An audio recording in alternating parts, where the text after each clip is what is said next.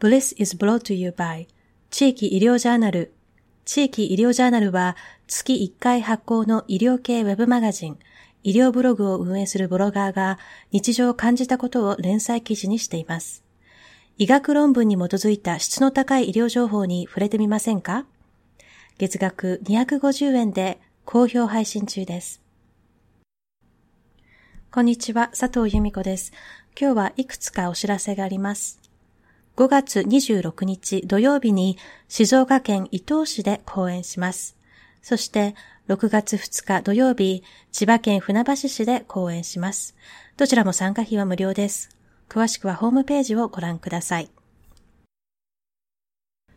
ブリス第3回目のインタビューは、NPO 法人隣の介護代表の川内淳さんにお話を伺います。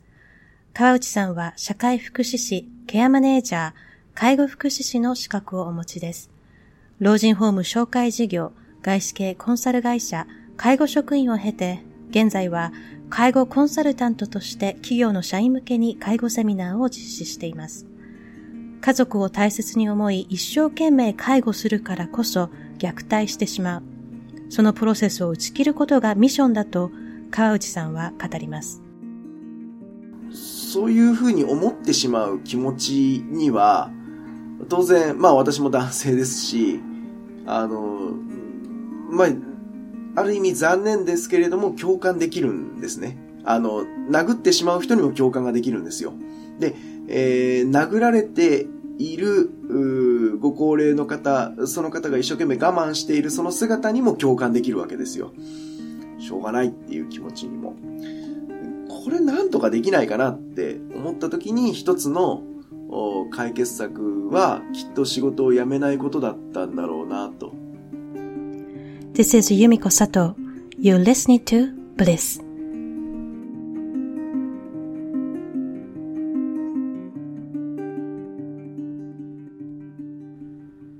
介護職員としてたくさんの虐待を目にしてきた川内さんは、家族介護の定義を変えていきたいと語ります。川内さんの新刊、もし明日、親が倒れても仕事を辞めずに済む方法は、ポプラ社から発売中です。Here is an interview with Jun Kawauchi. 隣の介護ではどういった活動をされているんですか？はい。えっ、と、まあ、隣の介護は、まあ、ミッションとして、その、高齢者の虐待、まあ、虐待の中でも特に家族が、あ家族にやってしまう虐待を防止をしたいというミッションのもと、まあ、いろんなお仕事をしてるんですけれども、まあ、今一番、あの多くやっているのは、えー、企業さんと顧問契約を結ばせていただいて、その会社で働いている方々に介護の支援を届けていくっていう仕事が一番多いですね。うんじゃあ会社に出向いて、介護ってどういうことかとか、そういうお話をするということですか？そうですね。あの、介護のセミナーを、あの、したりとか、あとは具体的なその個別のご相談を、あの、乗らせていただいたりとか、あしますね。あとは、えー、その社内の情報発信をするための、えっと、ガイドブックの制作のお手伝いをしたりとか、あとはイントラネットに、えー、どういう介護の情報を載せるのかみたいなことも、あの、お手伝いすることもありますね。うん。介護セミナーってどんな内容なんでしょうか？あ、えっ、ー、と、そうですね。うちの介護のセミナーは、うんと、どちらかというと、その知識も当然、あの、おお伝えはするんですけれども、それ以上に、えっ、ー、と、実は仕事を辞めない方が、親孝行ですよっていうようなことを具体的な事例を含めてお伝えしているセミナーだなというふうに考えています。で今回の本のメインのポイントがそこですよね。介護のために仕事を辞めてはいけない。これはなぜでしょう？はい。あのー、結局、その仕事を辞めて介護をしても、お互いにとっていい環境にならないケースが圧倒的に多いので、なので、仕事を辞めてまで介護をする必要はないのかなとは考えてはいますが、あの、一方で、子育てをしてもらった恩、恩返しですね。として介護を捉えると、なるべく自分が近くにいて、人に頼むんじゃなくて、自分が直接やってあげたいという気持ちがある。そこに、実はギャップがあって、えー、やめてしまうという選択をされてしまうので、でもそれは決して、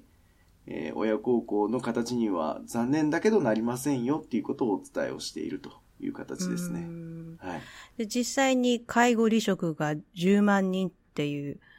ような数字が本の中でありましたけれども、この傾向っていうのは徐々に減ってるんでしょうか？それとも、まあ、以前から同じぐらいの人が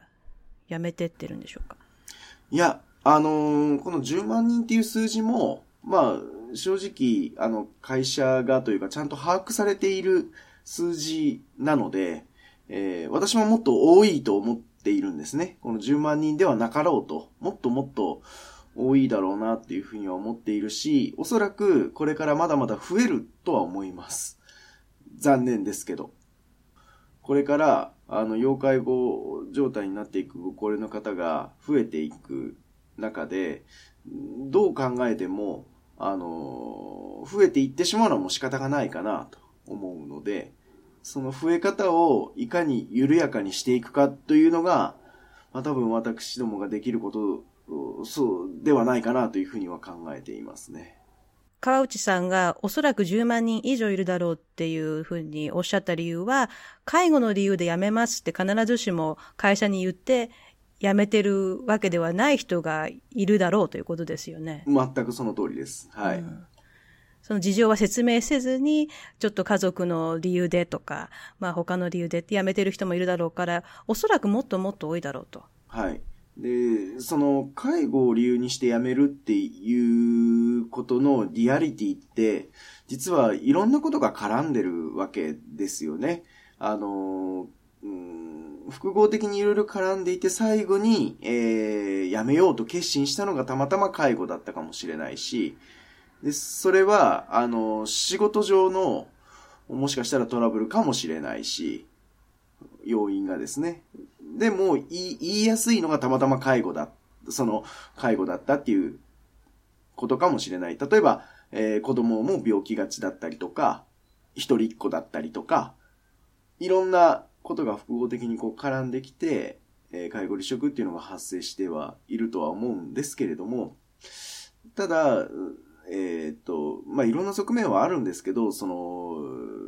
な、なんでしょうね。自分のキャリアを、こう、止める、に、逃げる場所には、介護はなり得ないよねっていうことのお伝えは、していきたいかなとは思ってはいます。それは決して、その、正当化されない選択であると、いうことだし、結果として、まあ、親のためにも、もちろん自分のためにもならないっていうことを、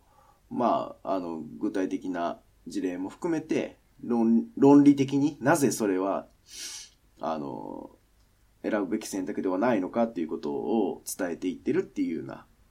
セミナーだと思います。うんはい、で本の中で、ね、あの、川内さんいくつかその理由を挙げてますよね。で一つとしては、その介護でもし仕事を辞めた時に、その介護が終わってから仕事に復帰するのが大変になる。っていうことだったり、ケアをするにあたって、介護をするにあたってお金がかかるけれども、自分に収入がなければ、じゃあ、それはそれで大変になる。と。あとは、その生きがいというか自分のその生きがいが介護になってしまった場合、逆にそれが介護されている人にとっては大きなプレッシャーになる。そういうような点がやっぱり主に、主な点ですかね。はい。あの、今挙げていただいた通りだと思います。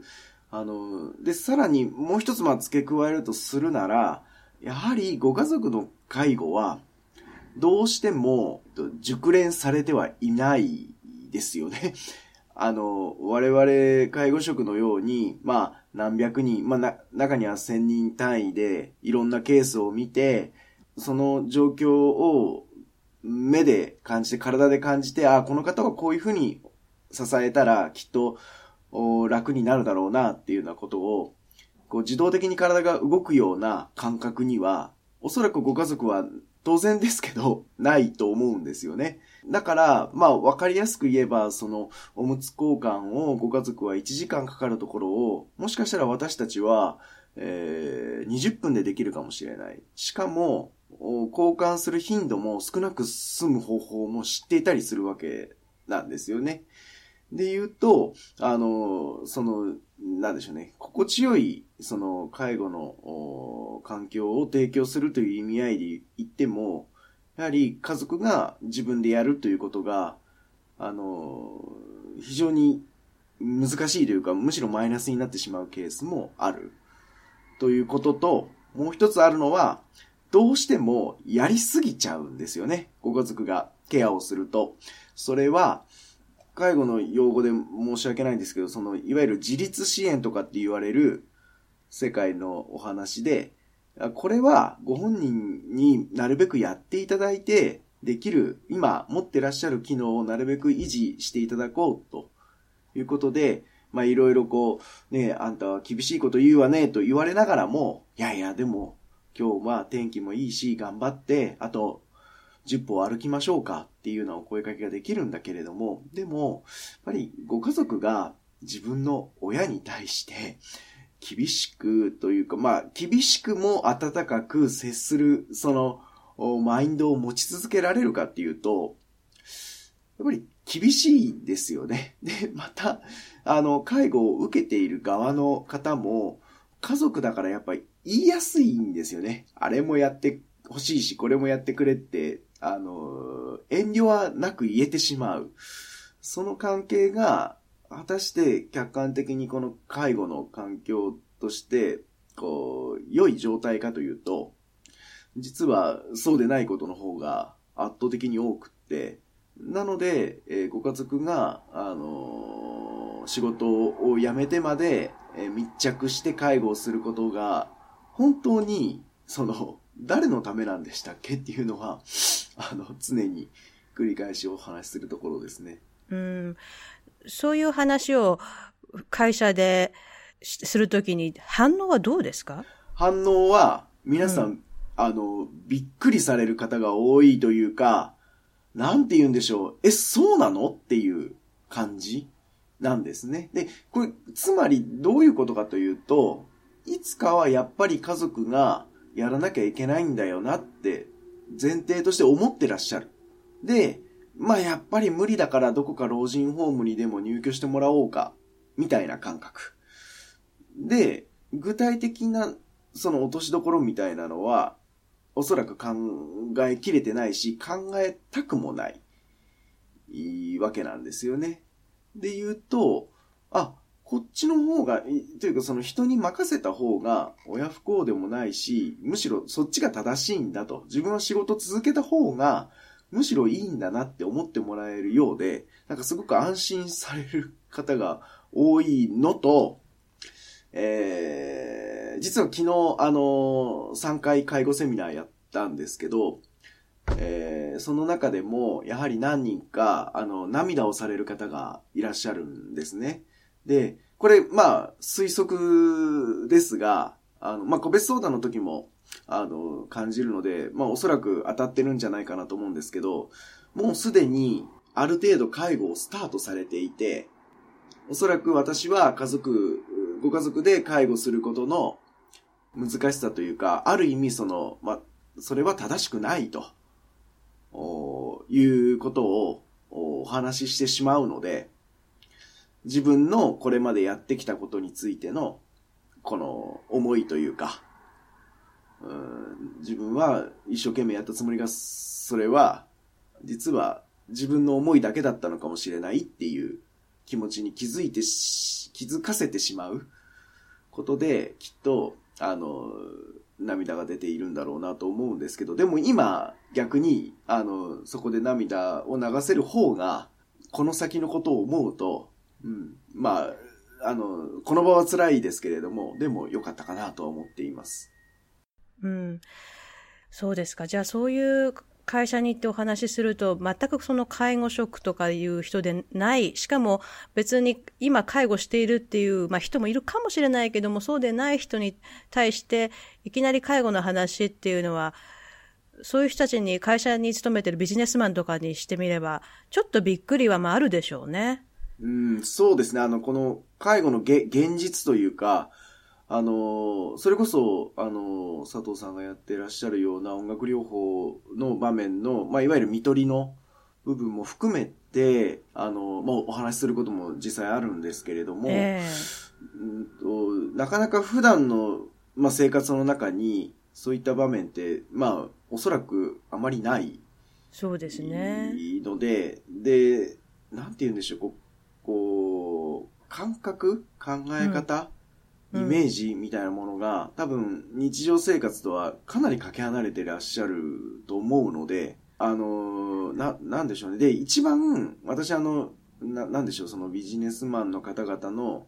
あ、陥りがちだなと思う部分っていうと、こう、何か、その、頑張れば、自分がアクションを起こせば、それに対して成果が出る。という前提に、皆さんが立ってらっしゃるとするなら、介護を想像すると非常に難しいんだろうなと。ああ、そうですね。本の中でもそういう、そのようなことが出てきて、男性の方に特にそういうことが多いっていうようなお話、ありましたよね。はい。まあ、あの、男性で、えー、介護に向かう方のそのリスクというのが、まあ、いろんな研究でも発表されているところだと思うんですけれども、まあ、まあいろんなリスクがある中の一つとして、やっぱりその仕事のようにして介護に取り組もうとされることのその難しさと、まあ実はそれは非常に不毛なことに陥っていくという現実にはたたくさんあの目の当たりはしているので、例えばその認知症のお母様に対して、えー、何時から何時はこれやってもらって、何時から何時はこれして、何時から何時はこれしてっていう、まあ、会社の中のそのスケジューラーのようにして、やってしまう。本気で行くんですね、それに。で、それできないと、自分を責めるか、相手を責めるか。イライラしちゃうわけですね。そうですね。ものすごくイライラしてしまって、で、えー、自分でもそれが止められなくなっていってしまう。それは危ないですね。ですよね。そう、そうなんです。で、まあ、これ認知症の病理から考えたら、あの、さっきご飯食べたのに、まだご飯、まだなのって言ってしまうのは、これもしょうがないんだけれども、だけど、まあ、ある意味そういうものも否定するかのように、打ち消すかのように、タスクに邁進していく感じは、もうなんとも、あの、あとは、やっぱりリハビリにものすごく力を入れようとされて、で、それは本人の望みでもなく、残念ながらご家族が厳しくお母様に、ここを何往復するよとかって言って、えー、リハビリ計画なるものを立てようとするんですけど、まあ明らかに無理な課題だったりするし、また本人はつ、本当に辛いと。いう状況なんですよね。もう90歳を超えて、また筋力を向上させるっていうのは、多分、まあいや、あの、ゼロではないですよ、可能性は。あの、で、そういう状況でも。でも難しいですよね。はい、フルマラソン走る方も世にはいらっしゃるので、だけれども、でも本気でそれを、こう、取り組んでしまう。あの、そうなんです。あの、え、そんなわけないじゃんって、えー、できるわけないよねっていうのが普通の感覚としてあるべきなんですけど、こと家族に対して、えー、だと、それが許せなくなってしまったり、うん、えー、仕事を辞めてまでやってるんだから、今まで通り、えー、今までのように自分は成果を出すんだという感覚でいらっしゃるので、だから、あの、なんでしょう、うんと、挫折したり失敗の経験っていうのがあまり少ない方って、きっと介護にあんまり向いてらっしゃらないですよね。あの、っていうのは、介護って結局は、あの、少しずつできなくなっていくことの連続に向き合うことにそうですね。つながっているので、で言うと、むしろ、その、できなくなっていく振れ幅を小さくしていくことが、実は介護の大きな効果のうちの一つなのに、そういう認識にはなれずに、自分が一生懸命関わってるから認知症の症状が良くなったりとか、それこそいっぱいリハビリしたらまた歩けるようになるとか、っていうイメージの評価軸で関わってしまうので、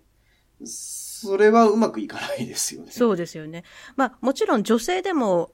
あり得ると思うんですけども。あ、はい、も全然あります。はい。でも男性の方が多いですかそういう方っていうのは。えっ、と、そうですね。えー、力が入りすぎてしまって結果そうなっていくっていうところですかね。で、またあの人と、その、そういう思いを共有するのがあんまりお上手でないケースが多いので、男性の場合は、その、悩んだことに対して、人と感情表現とかしないですもんね。そうそうです、そうです。あの、いや、俺こういうことができなくてさ、みたいなことを、こう、人にこう相談しながら解消していくっていう行動規範をもともと持ってらっしゃるわけではないので、でも、介護の中では、実はそれってすごく大事な、あの、行動なんですけど、でも、もともと持っていないので、だから、あの、地域のその介護者の会とかに、例えば、あの、偶然にも繋がったとしても、なかなかそこで打ち解けることができなかったりとか、はい。あの、まあ、そもそも、あの、自分の、例えば、あの、妹さんだったりお姉さんとかにも相談ができてなかったりとか、するケース一人で抱え込んでしまう、その通りですね。で、人の声が届かなかったりとか、ですかね。はい。じゃあそうすると本人もどんどん追い詰められていく状態になってきますよね。うん、そうですよね。うん。でも男性って、まあ女性男性って一言では言えないけれども、男性、まあ私、女として、女友達と話したりとかすると、これ世界共通なんですけどね、アメリカ人でも日本人でもみんな言うのが、旦那さんとかボーイフレンドが、こう、悩みをね、こちらから打ち、あの、打ち明けるとなんかそれを解決しようとしてくる。はい、はい、はい。そういう、あの、なんで別に解決してほしくて言ってるわけじゃなくて、ただ聞いてほしくて言ってるのに、なんかこう必ず解決策をね、見つけようとしてくるのよねっていうのはね、日本人でもアメリカ人でもその女性の共通の話題としてあるわけですよ。だからその男性ってそういうなんか問題があったらやっぱり解決したいっていう、そういうこう、希望があるのかなって思うんですね。そうそうですね。あの課題を設定をして、うん、それに対して、えー、解決に向かおうとしてしまうんですよね。で、まあ、特にその、ね、えー、夫婦の関係であったりとかの中に、いや、で、どうしたいの？みたいなことをつい言ってしまったりするのが、あの、よくあるケースだと思うんですけど、え、で、だから結論から言ってよみたいなことについなったりとかすると。で、この、こうなんか感覚が介護には全然向かない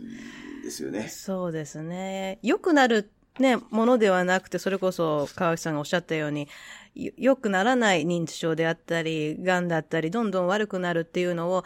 見ていて、それを解決することができずに向き合うっていうのは、非常に、じゃあ辛いことでしょうね、そういう方にとっては。うん、そうなんです。なんか、辛いですよっていうお話を確実にします。これは絶対に、えー、家族だけで、えー、向き合うのは相当辛いし、で、しかもそれを、日々の介護の負荷も自分にかけながらやれば、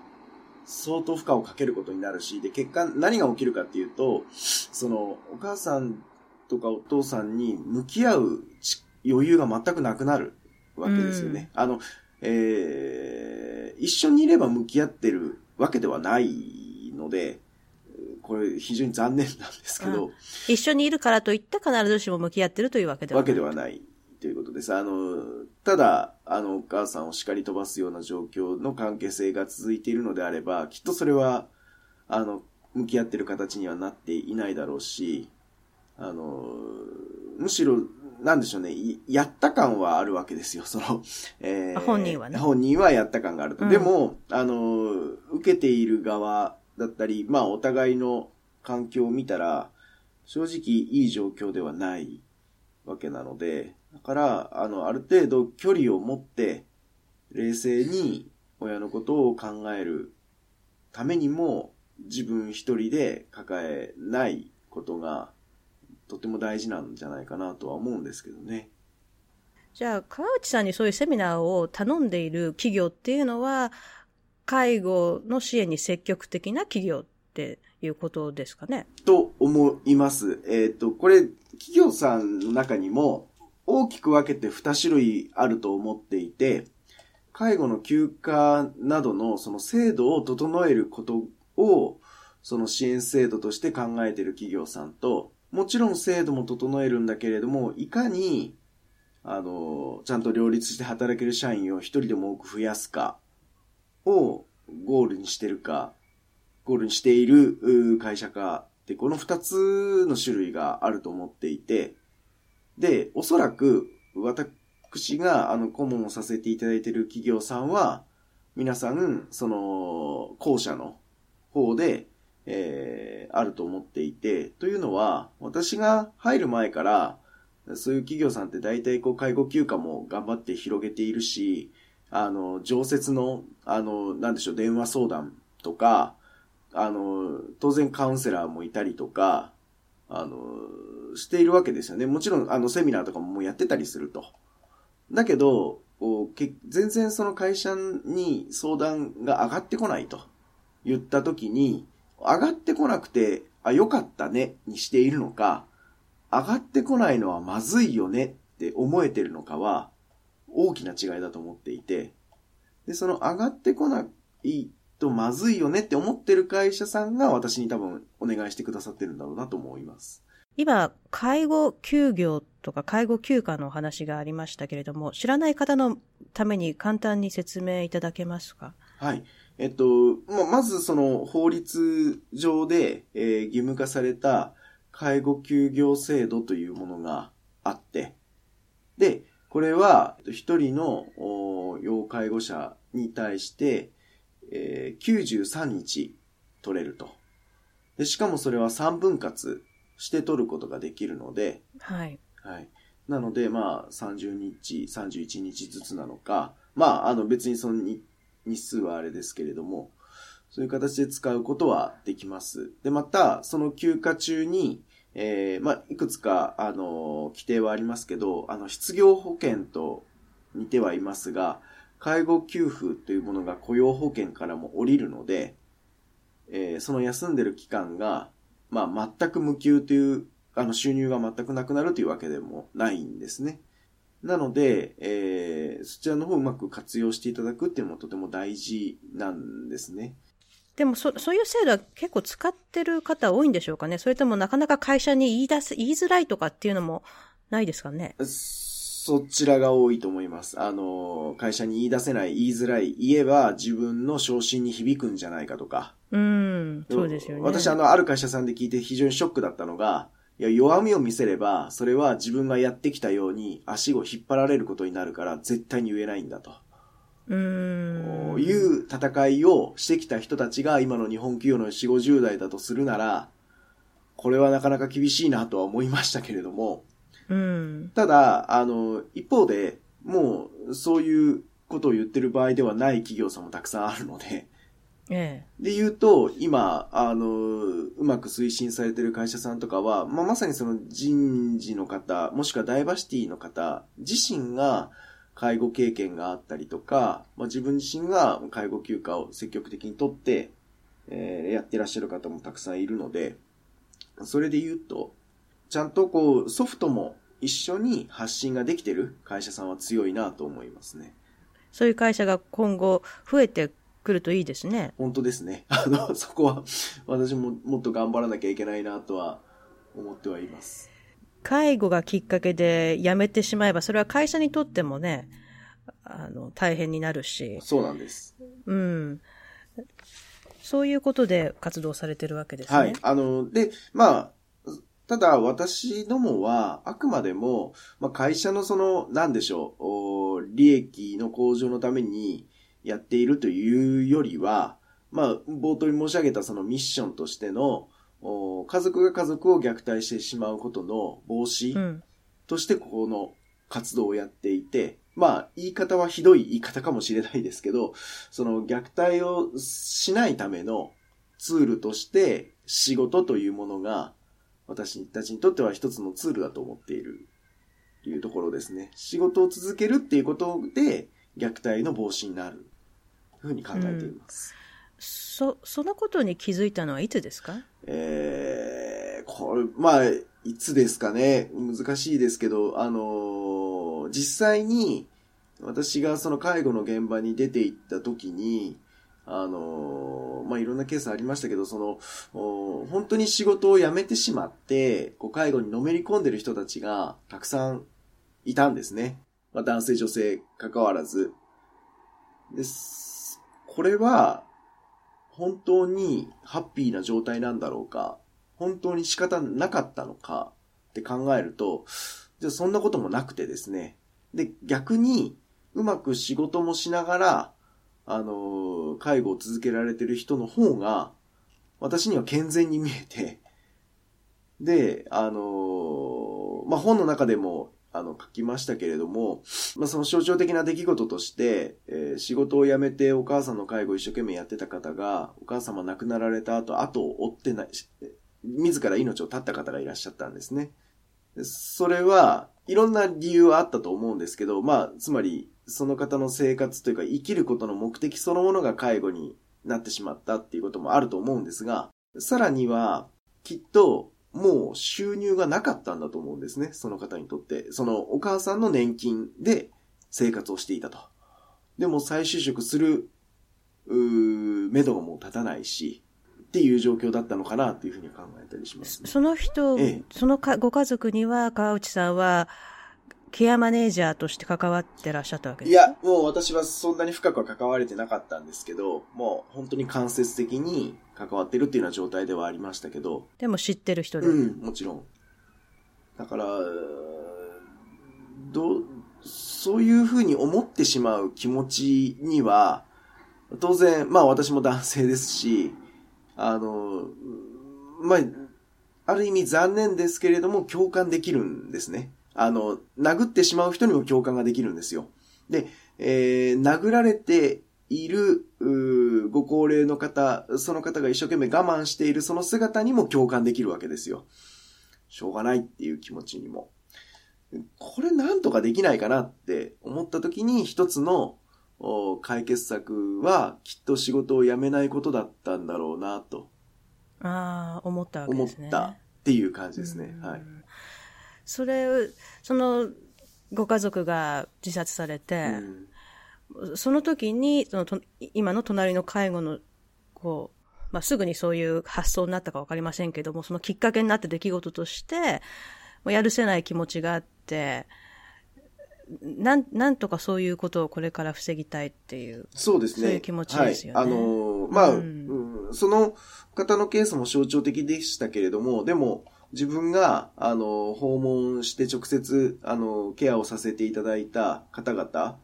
あの、中にも、当然虐待を受けている人たちが、あの、少なからずいらっしゃって、でも、それに対して私何もできなかったわけですよね。その、訪問してその時は、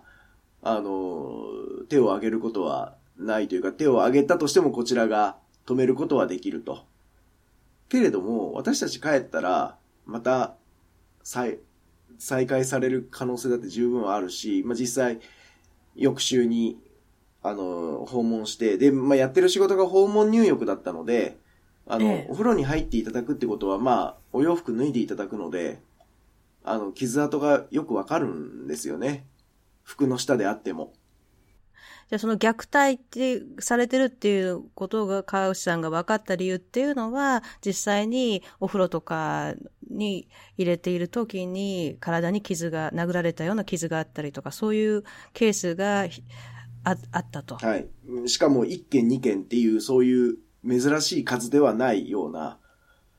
数であって、で、そこに至ってしまう、その、心情というか気持ちもよく理解ができて、で、えー、だけれどもその場では自分は非常に無力で、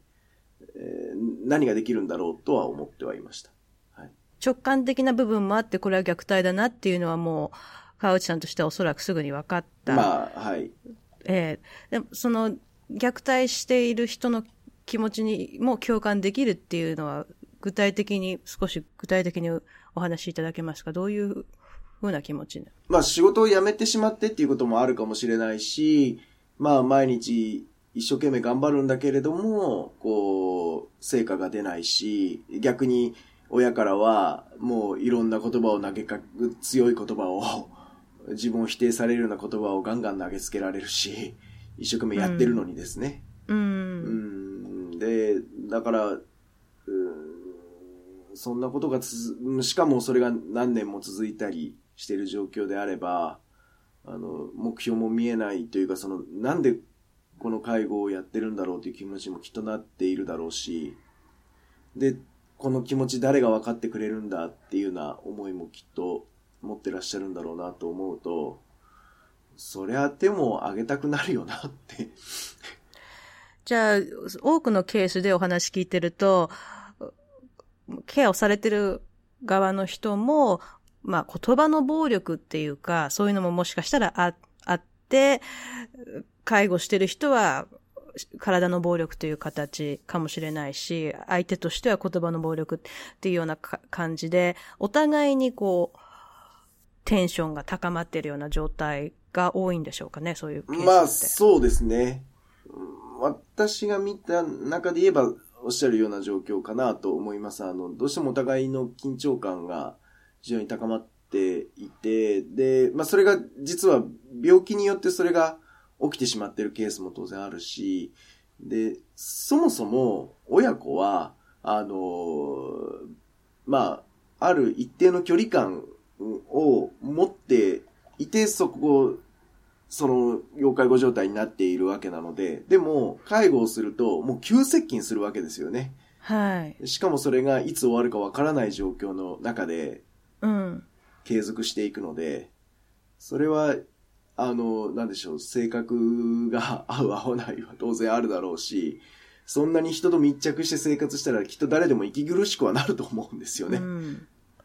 でもそんな中で、川内さんとしては入浴とかそういうことで行ってる中で、あ、なんかこれはもう大変なことになってるってなった時に、どう、まあ、ど、なん、どうでもできなかったっておっしゃったけど、どうやって川内さんはそういった状況を乗り越えられたわけですか？ご自身あ、自分自身がですか？いや、うーん、まあ、それはきっと、あの、多くの、その仲間とか先輩とかに、こう支えていただいて、当然ね、正直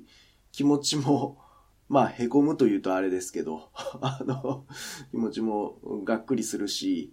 あでもまあ、大きかっまあ、当然その仲間たちと、まあ先輩たちと、まあ私、まあ実家がそういう介護の仕事、会社なので、そういった現実は、あの、なんとなくですけど、昔から、あの、聞いていたつもりでもいるし、あとは、あの、一応学校でそういう勉強もしていたので、そういった現実があるということも知っていたので、多分そういうところが、まあ、いろいろなことを総合的に考え、考えて総合的な形で自分は支えられていたのかなとは思います。まあ、とはいえ、目の当たりにすると、これは辛いなと。っていうか、その時の多分悔しさがあるから、今の仕事につながってるのかなっていうふうには強く思いますね。そう私もそういうふうに今、あの、話聞いてて思いました。はい。うん。その時の自分に何もできなかったっていう気持ちが、今のこういった活動につながったっていうこと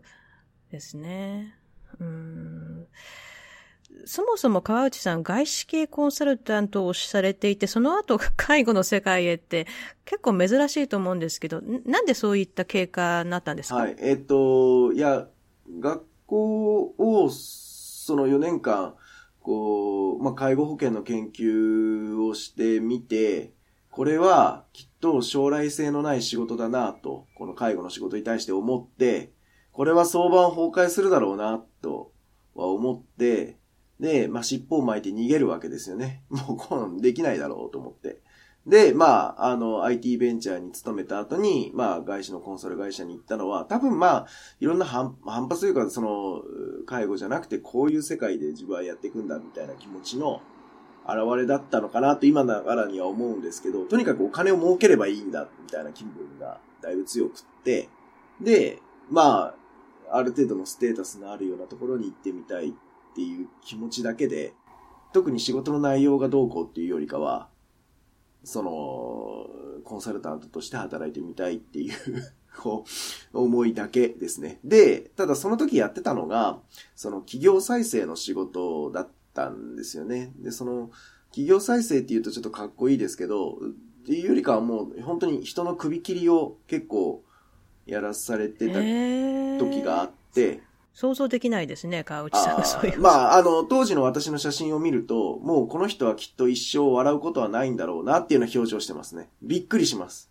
まあ、それぐらいでも日々悩んで、悩んでいたし、悩んでいたっていうか悩まないように仕事にのめり込んでたんだと思います。多分、あの、朝の10時から夜中の3時まで毎日働いて、その、毎日タクシーで帰って っていう状態だったので、もうお金を使う暇もないよねっていうような、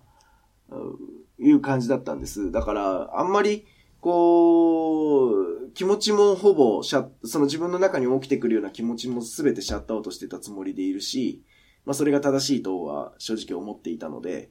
ただ、あの、そうやってこう、日々、人の、その、解雇通告みたいなことしてると、こう、ふと、こう、なんでしょうね、え、自分が過去に一応4年間勉強してたことが、ふと思い、え、浮かんできて、こうやって自分が、あの、通告した人たちは、もしかしたら生活保護になったかもしれないし、もしかしたら家族と別れなければならなかった人たちもいるかもしれないし、もしかしたら自ら身を投げた人がいるかもしれない。って思うと、いや、自分は一体何のために仕事してたんだっけなと、こう、ふと思う時があってですね。あの、一体、な、何を、その、やりたかったんだろうとか、で、そもそも、えー、人の役に立ちたいとか、その、えー、人の助けになりたいって思っていた人間が、もう全く真逆のこと今やってるよねと。まあ、確かに、その、不採算になった工場を閉じることは、その、事業としては大事かもしれないけど、でもそれは私が、やらなくてもいいんじゃないかな、と思ってしまって で、急に辞めました。それ何年ぐらいそのお仕事されてたんですか？いや、実は短いです。半年ぐらいです。できたのは。やれたのは。もう、あっという間にできなくなりましたね。もうできなくなったというか、もうこれは無理だな、と思いました。あの、はい。でも今、もしかしたらその経験が今生かされてるかもしれないですね。えっと、実は、まあ、あんまりその時のことは、記憶から本当に消去したい気分も多々あるんですけど、ただ、まあ、多分、その、まあ、福祉の人間でありながら、この今 B2B の仕事ができているのは、その時の、まあ、素地がある程度あって、企業に出かけていって何か仕事をするということが、多分、普通の福祉職の人はあんまりこう、慣れてないというか、むしろ怖いというか、やりたくない仕事の一つだと思うので、だからこそ、あの、介護の現場に出たいと。まあ私もそう思って介護の現場に出てたんですけど、うん、そういう意味で言えば、まあ今、企業さんにいろんな、まあメリット、デメリット含めたこうご提案をしていくって言った時の素地は、当然コンサルティングのやってた時の技術は間違いなく使われてるので、まあそういう意味で言えば感謝は、その時の経験に感謝はありますかね。そういった企業で働いてる方の気持ちもわかるでしょうし、ね、そうですね。まあ、あの、あんまり長くはなかったですけれども、でも組織で働くということの、まあ当然、そのやりがいもあれば、まあ、あの、理不尽な部分も間違いなく皆さん持ってらっしゃると思うので、そこは当然理解をしながらできるのは今、いいですね。はい。じゃあ、以前はというか、まあ、短い間、その人を、あの、首にするっていうんですか、はい、そういった仕事をされていて、今は会社辞めない方がいいよっていう仕事をしてるっていう。そうですね。それは、あの、面白い話ですよね。ですよね。あの、お金のためなら何でもありだ、みたいな働き方をしていると、結局自分の納得のいかない仕事であろうが、何であろうが、あの、もらえるものの金額によって自分の実行する、あの、尺度がそこに加わってくるわけですけれども、それって結局今の政治家と一緒だろうなと思ったりもすると、ちゃんと自分のこう頭で考えて自分で、えー、生きていいないというか、その、まあ、飼われてる状態というか、会社にや、うん、その雇ってもらってるというよりかはもう、あの、なんでしょう、言い方はあれですけど、そこにただいるだけの人間になってしまってたんだなと、今は振り返ると思えるので。うんうん、そういう経験から今、介護のね、コンサルテンタントの仕事をされていて、川内さんの本を読んでて感じたのは、介護を楽にする、まあ、様々なサービスっていうのはあるし、制度もあるけれども、それがうまく利用されてない場合が多い。その利用の一つとして、まあ、いろいろあるんですけど、本人が、まあ、家族がですね、頑張んないといけないとか、自分がやらなきゃいけないとかっていう、そういう責任感があって、そういう理由で、まあ、制度をうまく利用せずに自分でこう、背負い込んでしまう。で、そういう人ほど虐待が起こる可能性がある。ということだとすると、例えばですね、まあ、私みたいに医療関係者という形で在宅とかに行った時に、こういう人は危ないかもしれないっていう、そういう前兆みたいなのって、どういうのがありますかね？まあ、あの、論理的にもいろいろ語られてるところがあるんですけど、まあ、まず、もう、えっ、ー、と、目の下にクマ作ってるような状況っていうか、その、疲れてると。介護者が。介護者が。もう、疲弊、疲れてるな、この人っていうのが、わかるような雰囲気っていうか、があったりとか、あと、ちょっとした物音だったりとか、で、体がビクって動いてたりとか、あとは、えっ、ー、と、ちょっとしたことで大きな声を、怒鳴り声を出したりとか、あとは我々が訪問しているのに休まない人、一緒に介護に参加されるケースもあるので、例えば入浴をしてても、私がちが訪問入浴してても、その訪問入浴を一緒にされようとする。うん。とか、うんと、そうですね。うんそう、そういう感じですかね。あの、あとは、やっぱり私たちに対しても非常に厳しい言動があるし、うん、うん、あの、そんな、もっとキビキビ動きなさいよとかって言われたりとか、ああ、もう余裕がなくなってるわけですね。すね怒りが、その方にかなり充満している状態で、ピーンとこう、なんでしょう、空気が張り詰めてるような感じですね。で、家の中は実はでもすごい綺麗で、もう塵一つ落ちてないような。で、物が整然とピシッとしているような状況。だったりすると、むしろ怖いですかね。あもう全部きちきちやってるみたいな。はい、きちきちできないですよね、そんなにというか。で、そこから当然、まあ、フローが、というか、あの、プロセスがあるので、そこからこう崩れていったときに、あの、まあ、家の中がもう非常に乱雑になっていったりとか、まあ、壁に穴が開いてたりとか、することもあるので、そうすると。突然の変化みたいなものそうですね。そうすると、うん、あ、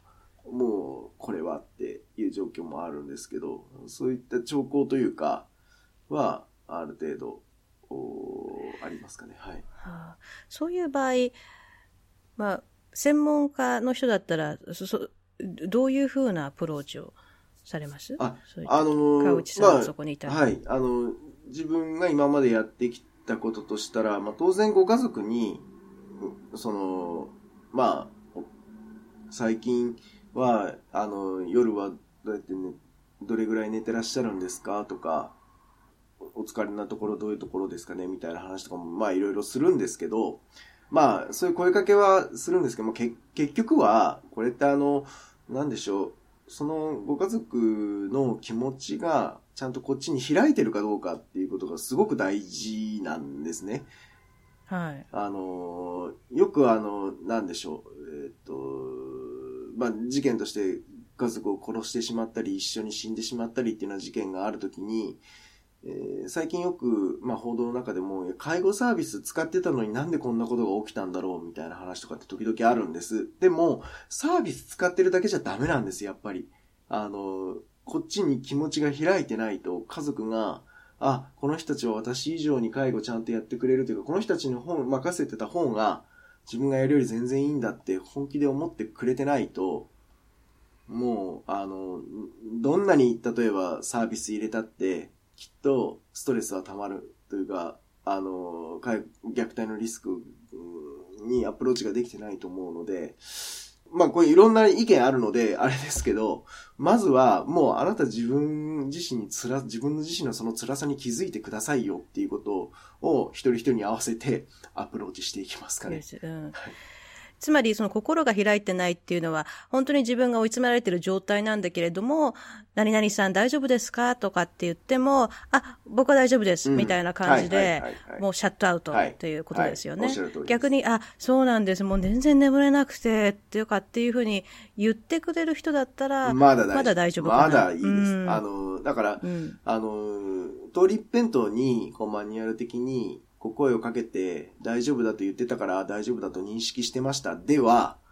甘いし、甘いというか、その専門職として、もっと踏み込むべきところがあるよな、と思うんですけど、これ結構ですね、覚悟が必要な話で、あこちらも。まあ、当然それをやるべきだとは思いつつも、うん、介護職のその疲疲弊というかその辛い部分もあるだろうな、とも、あの、実際自分自身がやってては思うんですけど、まあ、ただ私自身は、まあ、そういうモチベーションというか、その、な、なんでしょう、虐待なんとかしなきゃっていう、うん、モチベーションで、えー仕事をしているので、そこに対して踏み込もうとは思いますけれども、うん、すべての。踏み込めない理由っていうのはどの辺だと思いました？と、やっぱりそこに責任が持ってるんだろうかとか、その、開いあもし何か、ううんん。開いてきて、こっちにこういろんなことを覆いかぶさったときに、うーん、本当にその人の力になれるのかなとか、あなんか、はいそういうこう不安な部分だと思うんですよね。で、でも、この話って、まあ、あくまでも私の試験ですけど、そこまでその、お介護の技術として教えられてるものではないと思っていて、そこまでですね、強くは、まだ。あの、おむつ交換の仕方とか、認知症の方に対するお声かけとか、そういったものって、まあ、ある程度の、当然ノウハウもあるし、蓄積も今までされてきてると思うんですけれども、えーまあ、現段階で言えば、まだ、あの、ご家族に対する私たち、その介護職が声をかける技術だったり、その人の気持ちに入り込んでいく手法って、まあ、これからなんだろうなと思うんですね。で、で、一方で、まあ今私がやってる仕事は、家族にしか会わないので、逆に言うと。あの、で、しかも、その、ある意味、冷静な環境下でお会いできるので、まあ、つまり介護がもう目の前にある環境でお会いしてもなかなか冷静な話ができないんですけど、でも、まあ、あの、個別相談であれば、あの、とりあえず会社の会議室をお借りしてやっているので、日々の介護は、例えばその方が大変な状況であったとしても、今とりあえずは、あの、手が離れ、その瞬間は離れてるので、だから冷静に客観的に話ができるっていうのは、今やってる仕事としてはすごくありがたいというか、まあその家族のその気持ちに踏み込みやすい環境づくりは偶然ですけどね、出来上がってるのかなというふうには思います。じゃあ在宅で実際にその現場にいるときになかなか踏み込めづらいっていうのはやそそこの現場にいるからっていうのも一つああるっていうこととそういう心のケアっていうのをどういうふうにやっていくかっていうことまでは教わってないからこう聞いて本気で聞いていや実はねって言われたときにどうしようっていうのがあるしまあ、またそういう時間もないですよね、正直。時間もないよ。あの、う訪問入浴を例えばしていた時にも、当然そのサービスは、まあ、これよく言われますけど、その、介護保険のサービスというのは、あくまでも要介護者の方のための給付であって、まあ、副次的にご家族のそのレスパイトにはなるにしても、まあ、先ほど申し上げたその手が離れれば、その方の本当のレスパイトになるのかっていうと、当然一面的にはそういった側面もありますが、申し上げたようなその、えー、気持ちに踏み込むみたいなところで言うと、まだまだパワーというかその時間、アプローチができるその、なんでしょう、場が、あの、なかなか在宅の介護の現場にはなかなかないのかなと。本当は、そういったところに、あの、心理カウンセラーの人が 飛んでいって、話を聞いていくっていうことができればいいんですけど、それはまだ現実的ではないので。そうですね。えー、うん。難しいとこですね、はい。難しいです。あの、本当に。なので私、その個別相談をしていても、当然その方の具体的な、例えば、老人ホームをどう選んだらいいのかとか、今のケアマネージャーを変えたいんだけど、どういう段取りでやったらいいのか、みたいなことも当然お答えするんですが、あの、相談の時間の約、そうですね、1割から2割です。その、具体的なというかテクニカルな話をするのはですね。それ以外はほとんどメンタルの話ですね。話を聞いてる。はい。あの、話を聞き、うん、そしてその気持ちをどうやって自分の中でこうコントロールしていくのかとか、自分でどう受け止めるのかみたいな話がほとんどなんですね。なので、ほぼ心理カウンセリングに似たような手法での個別相談にはなってるのは間違いないと思います。そうですか。ええ、私のもとに寄せられる一般の人からのコメントなんかも、やはりその、もっと心のケアが必要じゃないかっていうようなね。はい。そういう、まあ、叫び声みたいな。そうですよね。そういうのが聞こえてきたりとか。そうですよね。うん。でもそれも、あ先ほど川内さんおっしゃったように、こちらとしてもある程度のトレーニングだったり、あの、がないとなかなかできるものでもなかったり、まあ、時間の余裕とかそういうのもあるし、それがどれだけできるかっていうことが、もちろん虐待を防ぐっていうこととも関わって来ると言えば食いますもんね。はい、そうですね。そう思います。うん、じゃいろんな側面から、あの、見ていくというか、非常に辛い現実は今でもあることはあるわけで、はい、うん、もうやれることをやるしかないっていうのはあると思うんですけれどもね。はい。まあ、あのー、で、その時に、まあい、ろんな先輩たちに、こう、やっぱり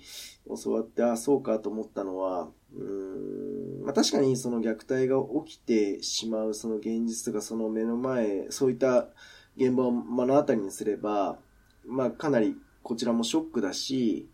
うんと、なんでこうなってしまうんだろうっていう気持ちには当然なりますが、でも、それも現実だし、本当に起きてることだわけだから、それも含めて受け止めて初めてその、なんでしょうね、えー、一人のソーシャルワーカーなのかなとかってこう思うと、そのことを気に病むのではなくて、もう、いや、それはこれが現実だと、今私たちがいる社会の現実として構造上これが起きてるんだから、から、それに対して自分のできることをとにかく頑張ってやっていこうってふうに思った方が、まだまあ、あの、生産的だというか、うん、あの、できることは増えるかなとは思っていて、なんか、それを良くないのは、こういうこと起きちゃいけないんだ、ダメなんだって思って、でそれを見ないようにしてしまったりとか、その現場だけにこう全力を尽くしてしまったりすると、残念ながら、その構造は何も変わらないままに、自分の力がそのパワーレスになっていくみたいな状況になると思うので、うん、そこはちょっとこう、一歩引いた形で今考えてるところはありますかね。うん。はい。そうですね。まあ、まず、まあ、タブーといえばタブーなトピックじゃないですか。うん、そうですね。うん。私、川内さんにインタビューさせていただくってことで、アメリカではどうなってるのかなってちょっと調べて、あまりトピックとしては聞かないトピックなので、どういうふうながあるのかなって調べて、まあ、出てきたことは出てきたんですけど、例は、やはり、家族がっていうことよりも、ヘルパーさんみたいな雇ってる人が、自宅で、そういう虐待みたいな、そういう話が主だったんですね。でもそれは、例えば家族のケアをし、家族の中でそれが虐待が起こってないっていうことではないと思うんですよ。うんはい、ただそういうことがニュースにならないっていうこと？でも実際にアメリカのホスピスで10年間働いてた時に、私が一番よく耳にした虐待の例は、家族が患者さんの薬を勝手に取ってしまう。まあ、それも別の形の虐待といえば虐待なんで、はい。うん、うん、まあ、強いお薬を使いますよね、ホスピスの患者さんだと。でそうすると患者さんのお薬を取ってしまう、そういう家族がいるっていうような話は何回かは聞いたことがあるけれども、家族がそういう身体的な虐待をしてるということは聞いたことはないので、うん、現実はどうなのかちょっとわからないんですね。まあ、ないってことはないんでしょうけれども、そこまで頻繁にないかもしれない。日本人的なこう、こう責任感、それこそ川内さんおっしゃったように責任感が強くて、親の介護はね、自分がやらなきゃ、親孝行のために仕事まで辞めてっていうような、そういう人ほど虐待してしまうっていうのは、ある意味、何らかの、そういう社会的プレッシャーみたいなのも、あるのかなっていうのも思うし、はい。はい、うん。でもそれが、でも仕事をまず辞めないっていうことで、虐待っていうところにつながらないっていうのはすごくわかりやすいというか、うん、ステップとして、はいはい、うん、要するに、介護、まあ、川内さんおっしゃってるのは、介護という形で親孝行するのではなくて、ペイフォワードっていう言葉、私すごい好きなんですけどね、本の中で出てきた、ペイフォワードって言って、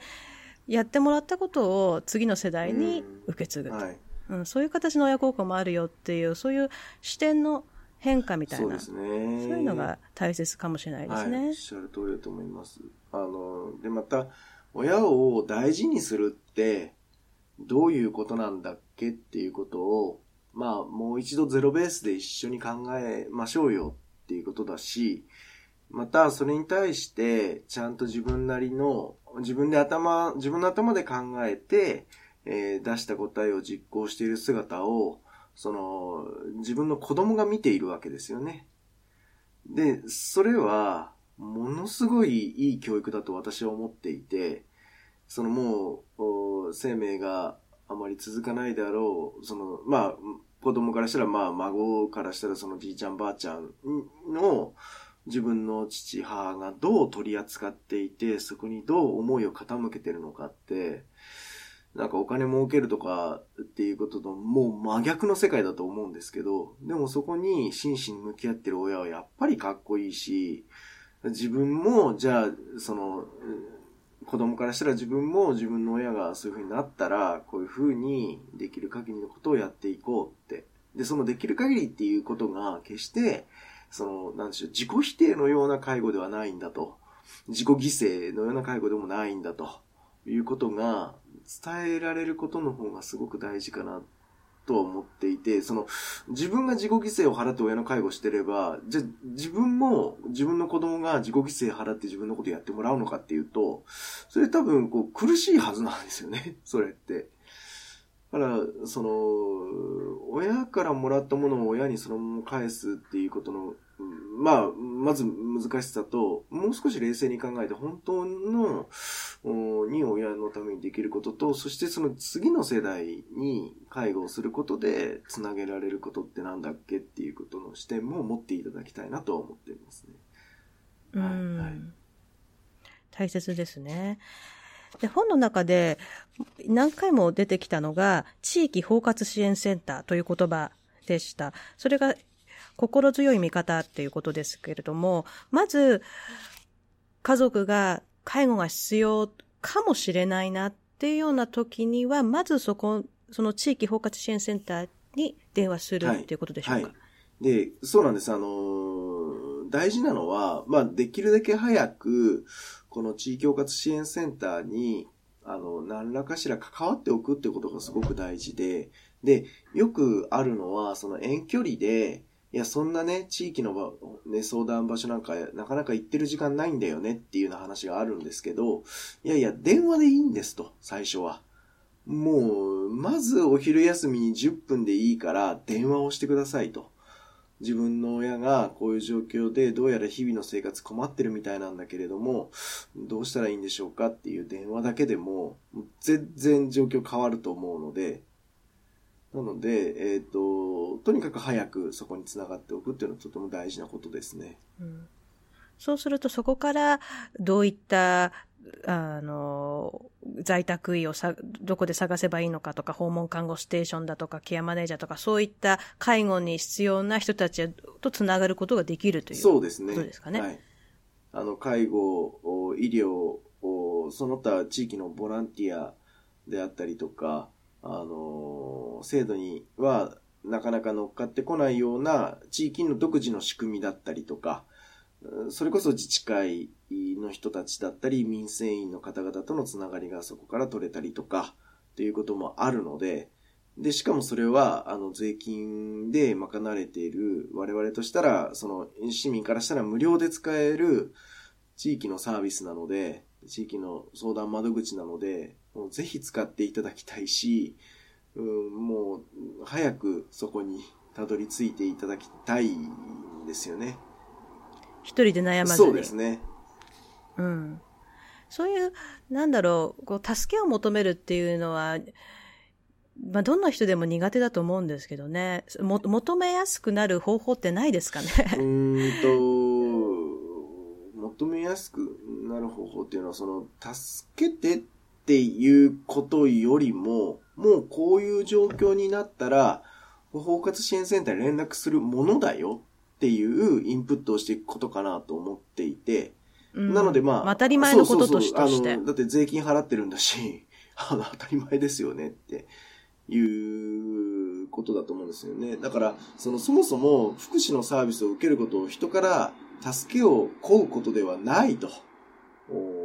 これは当たり前のことで、別に、あの、なんか恥ずかしいことでも何でもないっていう感覚で、まずいてもらうっていうことが、大事だなと思うと、まあ、あの、いや、もう連絡するのは当たり前なんですっていうことをお伝えするのと、その連絡するタイミングを明確化するために、あの、書籍にもあるそのチェックリストを、あの、作らせていただいて、まあ、これ厚生労働省がもともと作ってるものを少し変換したものですけど、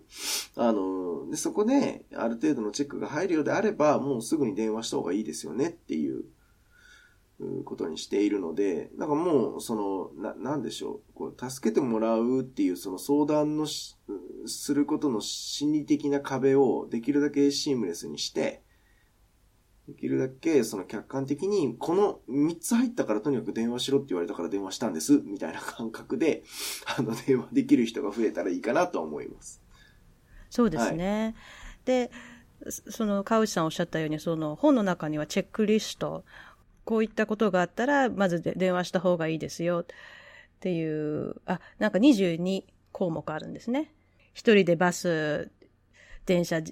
で出かけているかとか、週に1回外出してるかとか、そのいろいろチェックリストがあるので、それをチェックして、これが3つぐらいあったら、もうその時点で、まず電話してみると。はい、そうですね。そして、ある程度の基礎的な知識がこっちもあると、話もおそらく進みやすいだろうと。そうですね。あの、やっぱり、こう、焦って相談に来られて、というか、相談の、まあ、電話でもあれなんですけど、あのかけて来られる方々って、やっぱりこう、困った、自分が困ったんだっていうことは、感情的に、こう、お伝えはいただけるんだけど、今何でどれくらい困っていて、それはどんな状況かっていうことを、実は相談を受け付ける側は、えー、ご家族の気持ちも受け止めつつ、必死でその情報を取得しようとしてるわけですね。で、えっ、と、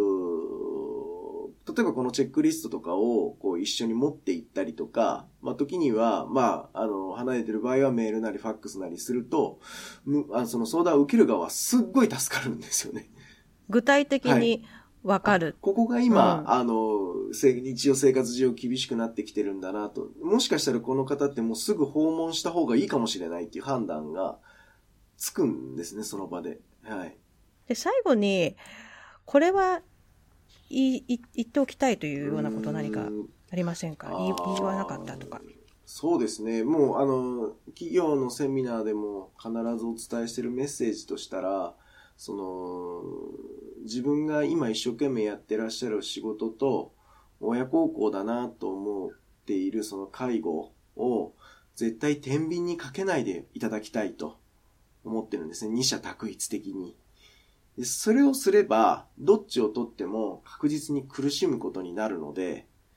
例えば仕事を取れば、いや、この仕事をしてる間、親は今家でどうしてるんだろう、大丈夫だろうかっていう気持ちになるだろうし、また、介護を取ることで、今度は、じゃあ自分の将来はどうなるんだろうとか、あこれ、仕事を辞めて、こう、介護して、本当に、なんでしょう、これで良かったのかなっていう思いだったりとか、当然それはいい介護の環境にもならなかったりもするので、それで言うと、こう、天秤にかけるからやっぱり苦しいわけで、でも、実は両方とも両立してうまくやる方法がちゃんと存在していて、むしろそのことの方が親孝行なんだということが、あの、皆さんに伝わればいいかなと思うんですね。なんか家族だからこそ近くにいることが最善だみたいな考え方は、まあ、あの、特に介護においては、これはある意味残念なのかもしれないけれども、そういうわけではないと。いうと、あの、少し皆さんの介護のに対する定義というか考え方が、あもう少しこう柔らかくなったらいいかなというふうには思ってますね。家族だからできないっていうこともちろんあって、本の中で川内さんは自分の親だったらできませんっていうようなことが書かれていたじゃないですか。はいはい、で、私も音楽療法士していると、自分の家族にセラピーしてるんですかとか聞かれる時があるんですけども、それはもうまず無理ですよ。ですよね。うん。で、それはもう基本的に無理だし、やろうともしないし、そういう元々の関係性があったら、そこでじゃあ、はい、いきなり、ね、そういう家族の関係性がある中で、いきなりじゃセラピストとしてできるかって言ってもちろんできないわけで、それはセラピーが家族で必要だったら他の人にね、言ってもらうのが当然で、介護の場合も家族と関係があるからこそ、介護はできないかもしれない、できないとところがあると。だけど家族だからこそできるっていうところもあるんですよっていうことが本の中では書かれてますよね。家族だから逆にできることというと何でしょう？そうですね、えー。家族だからできることっていうのは、まあ、当然その父親母親をその昔から知っていて、どんな人か、どんな人間なのかっていうことを見つめ直せるのは、やっぱり家族しかできないはずなんです。あの、口ではこう言ってるけど、お父さん実は寂しがり屋だよねとか、うん、あの、お母さん実はすごい気丈に振る舞ってるけど、でも本当は陰で隠れて甘いもの食べてたよね、みたいなこととか、あがあったりするわけです。そこから、あ、お母さんって本当は、あの、お茶目なところがあって、おてんばでっていうようなことが、あの、実は、あの、振り返るとわかることがあって、じゃあ、お母さんらしい生き方、お父さんらしい生き方ってどういうことなんだろうっていうことを考えられるのは、もうご家族しかいないんですよ。で、その時には、その、なんでしょう、自分らしい生き方っていうことを親御さん自身が自分で選びにくくなってるかもしれないわけですよね。それこそその最後のお見取りの場面においては、延命をするのか、今ここでそれこそどんな音楽を流すのかは、やっぱりご家族しか決められないわけですよね。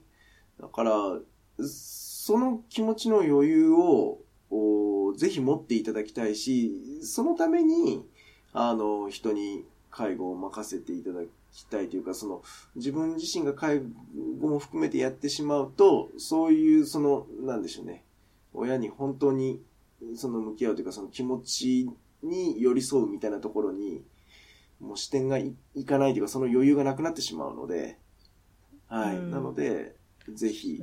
そこは大事にしていただきたいなと思いますね。そうですね。でそういうあの本人の情報っていうのをお医者さんとか看護師さんとかケアマネさんとかそういうケアをしてる人に伝えてあげるっていうのもこちらとしても非常に役に立ちますよねそういう情報とかいただくとね。ねあのーうん、どんなもともとどんなご生活されて何がご趣味ででどんな時代背景で生きてこられたのかっていうことは、まあ、あの、つい確率的に、こういう世代の人はこう、こういうそれこそ歌がいいだろうみたいな風に思いがちなんだけれども、でも、いや、その海外の曲がお好きの方も当然いらっしゃるし、うん、いや、一方で、えー、今風の若者の曲が大好きなご高齢の方もいらっしゃるんですよ。私もびっくりしたのは、もう入居されてる方が ビーズの稲葉さんが大好きだっていうことが分かった時に、いやー、私よりも全然知ってるけど、この人っていうこともあるわけなんです。ええ、まあ、音楽っていう切り取りをしても、それぐらい人によっては、いや、みんながみんな軍歌が好きなわけでもないし、みんなが藤山一郎歌えば、和むわけではないわけで、うん、で、軍歌も実はこれ結構いろいろ系統があってですね、その方が派遣された軍団がどこだったのかによって、歌う歌が変わったりするはずだし、で言うと、あの、やっぱりその方の時代背景と、またそこに戦争に行かなかった人たちの話と、それを見送ってきた、その、まだ当時は子供時代だった人は、あの、軍歌を馬鹿にして歌う人たちがいたりするわけですよ。でもそれも一つだと私は思っていて、あの、漫才なんか言ってね、行く人たちは本当にダメな人たちなんだと。で、それのために私たちがこんなに苦労してきたんだ、みたいな思いがあったりするわけですけど、それも、やっぱり、その、ご家族だから見つめられてる一面だったりするので、まあ、当然私たちはそれを探っていくし、ご家族だからこそ、むしろちょっとそういう部分が見えなくなりつつある方も、ケースもあるので、そういう見え方もしますが、ただ、ある意味その中中立的にというか、っていく、その方を知っていくためにもご家族のその一言と、私たちがその上でできることと、でもやっぱり家族でしかできないことはたくさんあるので。うん、そうですね。でみんなこうチームとして、みんなで家族も専門家も一緒に本人のために何がいいかって考えてケアしていくっていうのが理想的ではありますね。はい、おっしゃる通りだと思います。今日はお忙しいところ本当にありがとうございました。いやいや、こちらこそ。ブリス第3回目のインタビューは、介護コンサルタントの川内淳さんにお話を伺いました。川内さんの新刊、もし明日、親が倒れても仕事を辞めずに済む方法は、ポプラ社から発売中です。川内さんの活動について詳しく知りたい方は、NPO 法人隣の介護のホームページをご覧ください。ブリスはリスナーの皆様に支えられています。番組ではスポンサー様を募集しています。ご興味のある方はホームページからご連絡ください。アドレスは由美子佐藤 .com 佐藤由美子音楽療法で検索ください。また、金銭的なご支援以外でもサポートの方法はあります。お友達とシェアしたり、iTunes などのレビューを書いていただけたら嬉しいです。